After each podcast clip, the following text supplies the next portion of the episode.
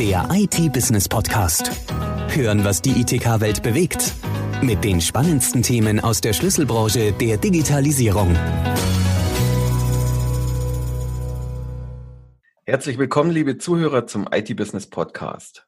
Heute soll es mal wieder um den Gebrauchtsoftwarehandel gehen.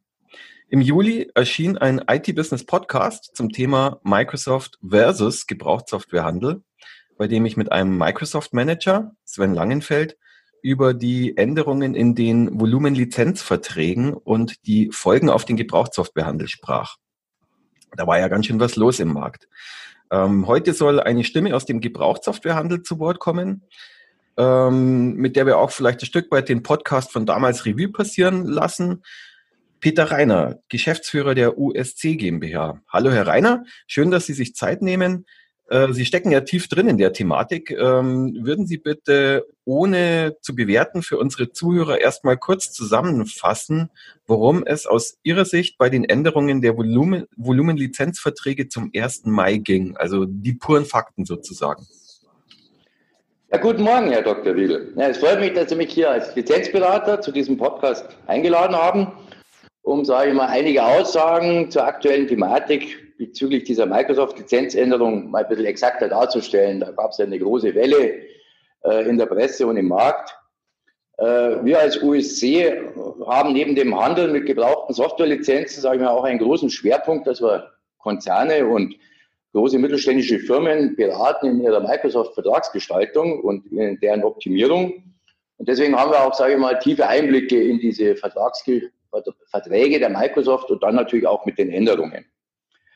Ähm, ich denke, damit unsere Zuhörer heute diese Vertragsanpassung etwas besser verstehen können, muss ich ein klein wenig in den Grundlagen ausholen. Aber keine Sorge, Herr Dr. Riedel, also ich mache es nicht zu tief, äh, nur so weit, dass man den roten Faden von der EA-Vertragsgestaltung erkennen kann.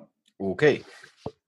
Nehmen wir mal an, ein Kunde schließt 2016 ein Jahr, einen Enterprise-Vertrag für drei Jahre ab und kauft darin das Office 2016 mit der sogenannten SA Software Assurance also eine LIC SA.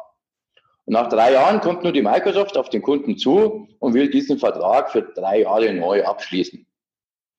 Und durch diese SA besitzt der Kunde ja inzwischen das Office 2019. Und bei dem Abschluss muss der Kunde also nur noch für die Office-Variante diese SA bestellen, die dann mit der vorhandenen gekauften Office-Lizenz verknüpft wird. Soweit, so gut. Aber Microsoft wollte eben letztes Jahr ihren Office 365 Mietumsatz erhöhen und machte dem Kunden den Vorschlag, du lieber Kunde, statt dieser SA, kauf doch diese besagte Mietlizenz Office 365 vom SA. Äh, da hast du mehr äh, Features, das ist günstiger und das ist doch nicht schlecht. Also für beide Seiten eine Win-Win-Situation. Also der Kunde hatte mehr Feature und die Microsoft hatte einen tollen Umsatzzuwachs in diesem Office 365 Mietsegment. Also alle waren zufrieden. So weit, so gut. Alle waren zufrieden. Und jetzt wird es spannend.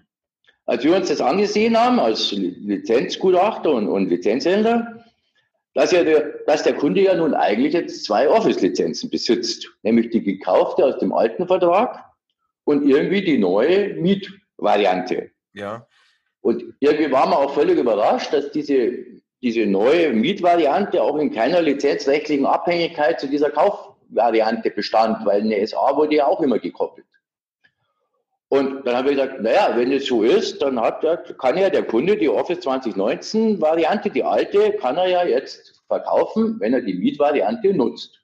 Und das hat ja auch geklappt. Und das hat ja auch geklappt.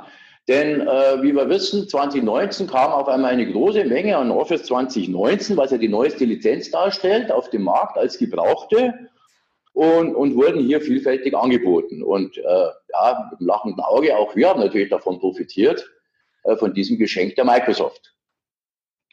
Äh, dass die Microsoft nun diese Lizenzbestimmungen ändern möchte und dass sie dieses Missgeschick ihrer Office-Verdopplung halt gern wieder korrigiert, ist eigentlich nachvollziehbar. Ja, okay.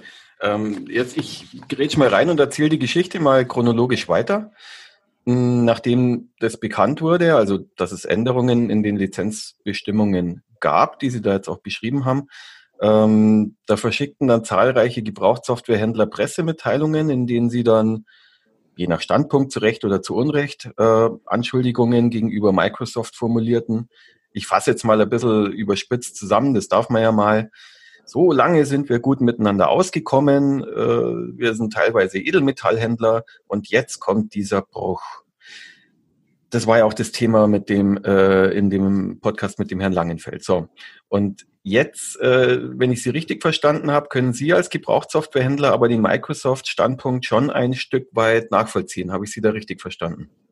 Ja, natürlich ist für uns dieser Schritt nachvollziehbar, weil also für uns war eigentlich nur das, äh, das Überraschende, dass, dass die Microsoft so lange gebraucht hat für diese Lizenzänderungen. Äh, dass die kommen muss, war uns eigentlich klar, weil es hat sich ja eigentlich um eine Office-Verdoppelung gehandelt. Also es war ja nichts Bösartiges von der Microsoft, dass man dem Kunden was wegnimmt, sondern man hat ihm ja was geschenkt. Und das will man halt jetzt wieder, ähm, ja, dieses Geschenk will man halt jetzt wieder zurücknehmen. Man darf auch nicht vergessen, dass ja die Microsoft, sag ich mal, aus äh, Amerika äh, gesteuert wird und das, die Lizenzabteilung in den USA sitzt. Und dort gibt es gar keinen Gebrauchtsoftwarehandel. Das vergisst man oft. Und für dort ist es natürlich so, so eine gekaufte Lizenz kann da gar nicht weiter ver äh, verwertet werden. Was ja hier ganz anders in Europa ist. Und für die Microsoft Europa hat sich auf einmal hier ein Problem ergeben. Und mit dieser Änderung in diesem Lizenzrecht will eigentlich nur die Microsoft äh, dieses selbst geschaffene Problem wieder aus der Welt schaffen. Mhm. Ja, warum soll nicht auch mal Microsoft einen Fehler machen? Ja, klar. Äh, jetzt hat ja der Herr Langenfeld damals in dem besagten Podcast, Sie haben den ja auch gehört, haben Sie gemeint, ähm, die Situation mit einer Metapher beschrieben. Die will ich mal hier nochmal kurz zusammenfassen, ähm, hoffentlich nicht zu verkürzt. Der, der vergünstigte Umstieg über die From SA-Option bei diesen Perpetual-Lizenzen, also diesen On-Prem-Lizenzen, äh, im Rahmen von Volumen-Lizenzverträgen mit Enterprise Agreement mit einem Anrecht auf Upgrades, ja, das sagt ja dieses Enterprise Agreement, das sei in etwa mit folgendem zu vergleichen. So, jetzt kommt die Metapher. Eine Familie bucht für den Urlaub ein Ferienapartment in einem Urlaubsressort.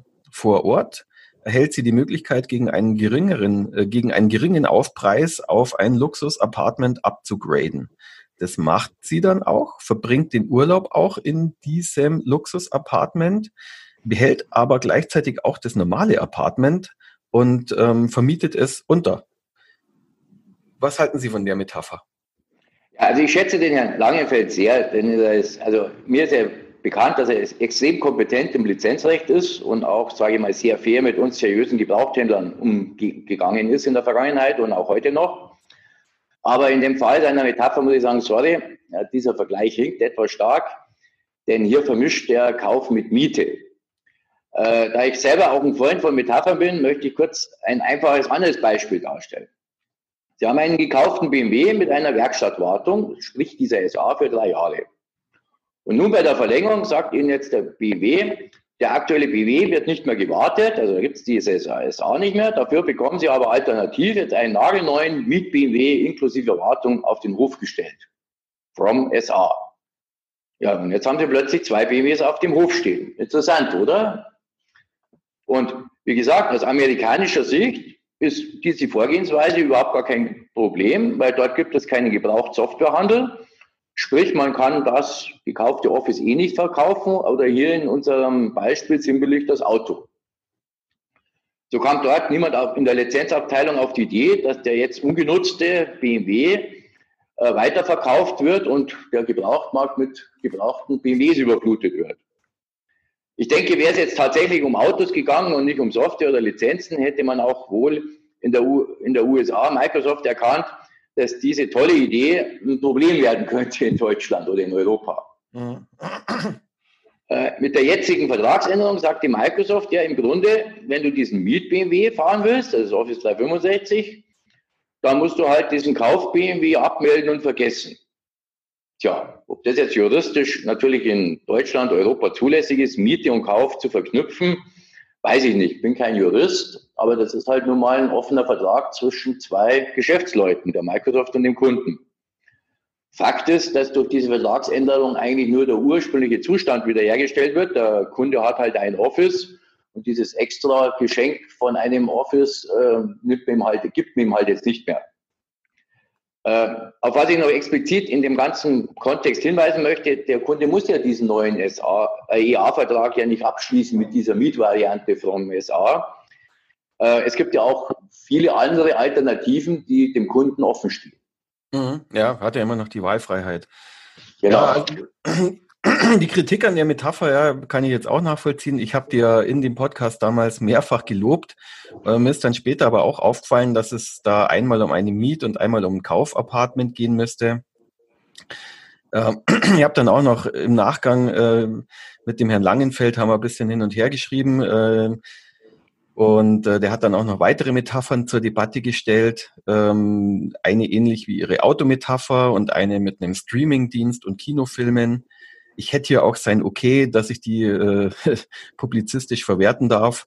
Aber ich glaube, das Problem liegt hier eher in der Natur von Metaphern, nämlich, dass die sich den Sachverhalten nur annähern. Also, weil Ihre Metapher, ganz ehrlich, ähm, die hinkt ja auch ein bisschen. Also da könnte man ja jetzt auch kritisieren, dass man in der Praxis kaum jemanden untersagen könnte, seinen alten BMW zu vergessen.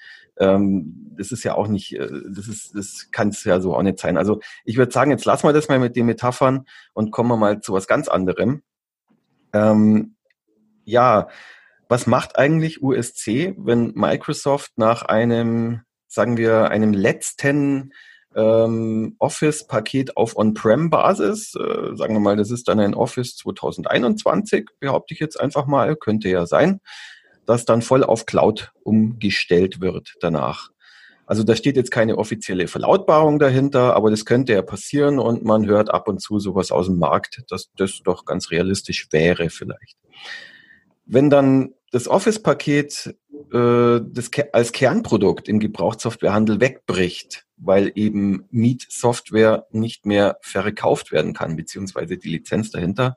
Ja, was machen denn dann Gebrauchtsoftwarehändler wie Sie eigentlich?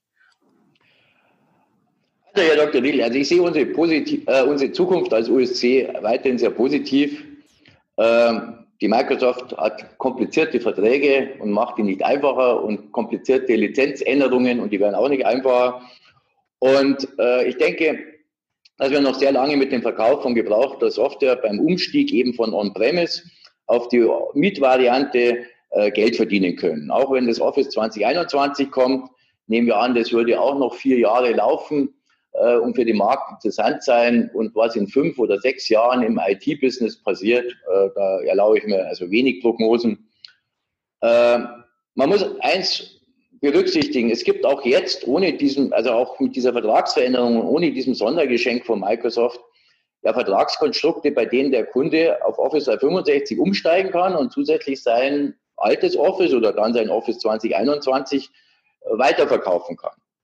Äh, dem Aufschrei von den einigen Händlern nachzuurteilen, die also dass diese ja, Änderungen in den Lizenzen als dramatisch sehen, zeigt mir nur, dass sie diesen anderen Varianten wohl nicht kennen. Äh, wir als Vertragsspezialist eben schon. Also der Kunde muss ja nicht diese Form SA-Lizenz wählen, es gibt andere Alternativen. Und genau das ist auch der Schwerpunkt in unserer Zukunft. Also wir agieren schon lange nicht, nicht nur als Gebrauchthändler, sondern auch als SAM- und Lizenzberater und beraten große Kunden bei der Umstrukturierung und Fusionen in der Microsoft-Vertragsgestaltung. Und zum Beispiel konnten wir letztes Jahr im Herbst die Landeshauptstadt Hannover mit über 15.000 PCs und 700 Servern äh, beraten bei der Verlängerung oder dem Neuabschluss ihres Jahrvertrages für die nächsten drei Jahre und haben den so gestaltet, dass die bis zu einer Million einsparen konnten. Also das heißt, wir haben dort zum einen gebrauchte Lizenz für uns generiert und zum anderen Einsparungen für die Landeshauptstadt Hannover. Also wir sehen unsere Zukunft relaxed. Reine Händler, die nur Office ja, an sich als Paket handeln, die werden es schwerer bekommen, weil die Microsoft natürlich das Ganze immer etwas komplizierter gestalten will. Ja, okay. Ähm, dann möchte ich mich für Ihre Zeit bedanken. War ein tolles Gespräch, waren tolle Einsichten und äh, ja, bis dann und bis zum nächsten Mal. Vielen, vielen Dank, Herr Dr. Dill. Ciao. Ciao. Der IT-Business Podcast. Hören, was die ITK-Welt bewegt. Der Audiopool mit den spannendsten Themen aus der Schlüsselbranche der Digitalisierung. Jetzt abonnieren auf Spotify, Soundcloud, YouTube, Deezer und iTunes.